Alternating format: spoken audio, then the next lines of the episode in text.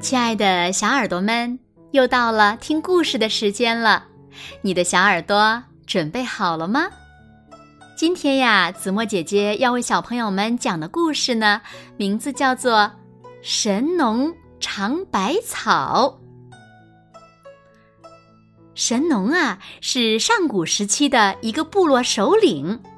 相传呢，神农的母亲在外游玩时，突然感觉。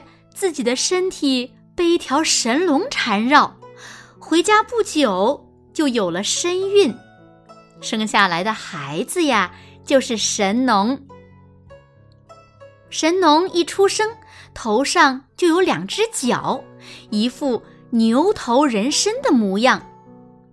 神农天赋十分出众，出生三天就能说话，五天便学会了走路，后来。年纪轻轻就成为了部落首领。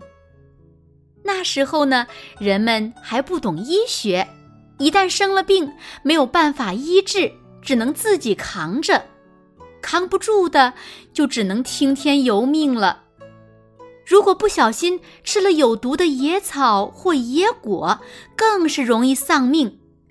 因此呀，那时人们的寿命通常都很短。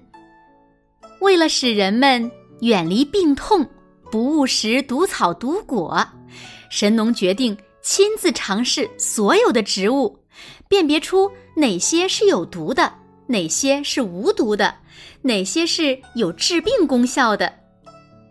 只要一有空，神农就会跑到野外尝试植物。每尝一种植物，他都会仔细的记下尝后的感受和身体的反应。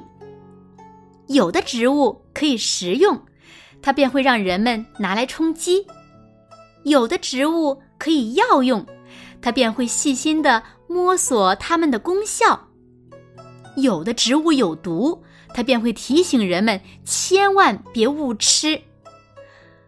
神农这样做。是非常危险的，因为很多植物是有毒的。他把这些植物吃下去之后，常常会中毒，有时候甚至一天会中毒几十次。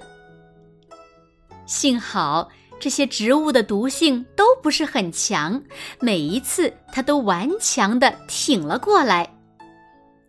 族人们很担心神农会因此丢掉性命，纷纷劝他不要再这样做了。但他一心想为族人们找到足够的食物和药材，从未想过放弃。直到有一天，神农发现了一株长着小黄花的草，他采了一些放进口中咀嚼，苦涩的汁液。